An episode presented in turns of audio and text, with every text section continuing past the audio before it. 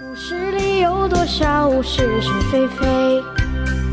故事里有多少？《侍卫官杂记》，作者宋乔，由事了播讲。故事里的事，说不是就不是，是也不是。故事里的事。昨天晚上，先生和夫人商量了半天，结果今天还是上飞机场去送马歇尔特使夫妇。机场上黑压压挤满了送行的人，大家都装出一脸惜别的表情。从前有人说过“官场如戏场”，想起来真是相当有道理。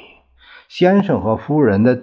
坐车箭也似的开到了一大堆人们的面前，马歇尔特使连忙撇开那一些人，抢上前来打招呼：“希望你们两个一路顺风。”夫人连忙把这句话翻译成英文：“谢谢您的圣意，主席。”马歇尔笑着说：“我相信很快就有好消息告诉您。”全靠您帮忙，马歇尔将军先生的眼睛笑得就剩一条缝了。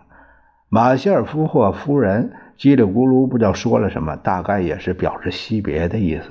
特使的一个副官跑过来报告，专机已经完成起飞前的一切准备。马歇尔特使望着他点了点一下头，呃，于是这个。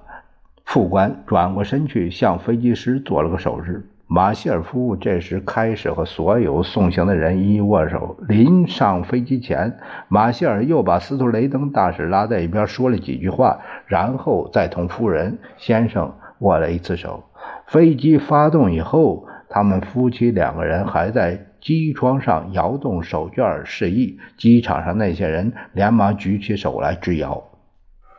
一直到专机起飞后，先生和夫人才上了坐车离开机场。我们几个人在吃饭的时候，随便谈起了马歇尔这一次中国担任调处工作是不是完全失败了？当然失败了。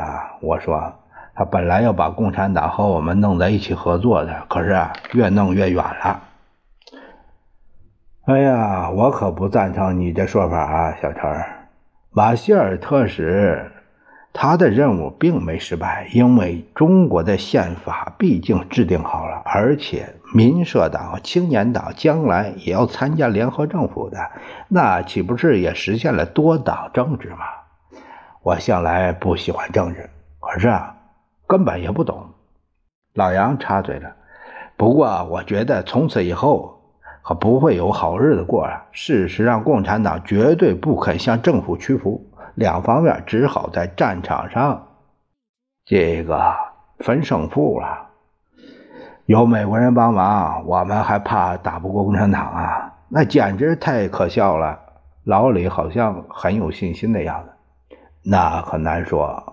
老杨摇摇头。美国如果不派机械化师来帮助我们打仗，光靠我们新一军、新六军，也不能说有绝对的把握。哎呀，本来自己人打自己人，毫无道理呀！我不由得感慨了一句。老李瞪了我一眼。